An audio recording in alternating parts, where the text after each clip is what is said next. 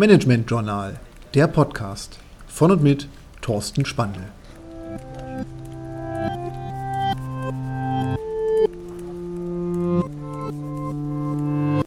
Lifehacks für Führung.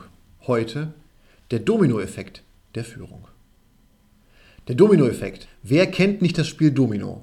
Steine, die aneinandergereiht stehen und ein Stein stößt den anderen an.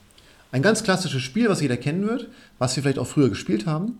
Aber dieses Prinzip lässt sich sehr schön übertragen auf Führungsarbeit, weil nämlich die Rolle der Führungskraft in der Umsetzung der Führung und in dem, wie Mitarbeiter dies empfinden und auch weitertragen, ein ganz maßgeblicher ist. Ich als Führungskraft stoße meine Mitarbeiter an, sinnbildlich. Das heißt, es gibt eine, man ist in der Fachsprache emotionale Ansteckung. Wenn die Mitarbeiter eine Vorbildfunktion sehen, die sie wirklich würdigen, die sie als Vorbildfunktion wirklich auch wahrnehmen, dann sorgt das für eine signifikant höhere Zufriedenheit der Mitarbeiter. Es sorgt für eine deutlich stärkere Loyalität gegenüber der Führungskraft und dem Unternehmen. Und es sorgt auch für eine deutlich stärkere Kooperation mit der Führungskraft, gerade auch wenn es um Themen geht wie Arbeitsweitergabe, wenn es um Themen geht wie Delegation. Da hat der Dominoeffekt einen ganz maßgeblichen Einfluss. Wie kann man sich das vorstellen, diese Ansteckung? Es gibt zwei Arten, wie angesteckt wird, wie angesteckt werden kann. Und zwar sprechen wir über die sogenannte unbewusste und bewusste Ansteckung.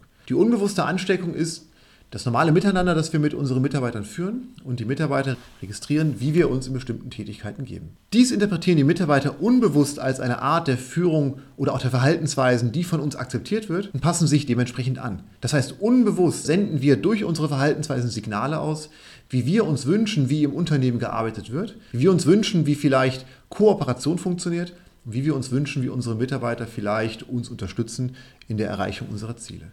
Das heißt, unbewusst stecken wir an. Das wirkt in der Regel sehr kurzfristig und Mitarbeiter werden dadurch keine offensichtliche Beeinflussung erfahren, aber werden sich daran orientieren, was wir vorleben. Dazu gibt es aber auch die bewusste Ansteckung, weil die bewusste Ansteckung jetzt Situationen beschreibt, wo der Mitarbeiter sich bewusst orientiert und versucht herauszufinden, was denn richtige Verhaltensweisen sind, die er jetzt zeigen muss.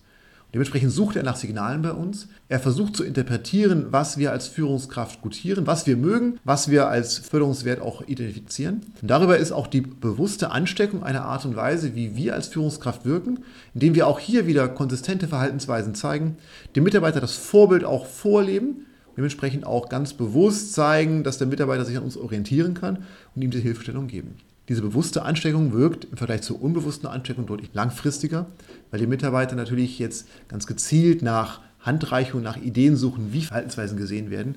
Und deswegen haben wir bei den Möglichkeiten unbewusst unsere normale Verhaltensweisen werden von Mitarbeitern unterbewusst registriert und verarbeitet. Bewusst, das, was wir vorleben, sieht der Mitarbeiter als vorlebenswert an, sucht eine Orientierung, findet uns und nutzt unsere Vorbildfunktion, um sich entsprechend Unternehmen auch so zu geben, wie wir es als Unternehmensleitung oder als Führungskraft entsprechend gut finden.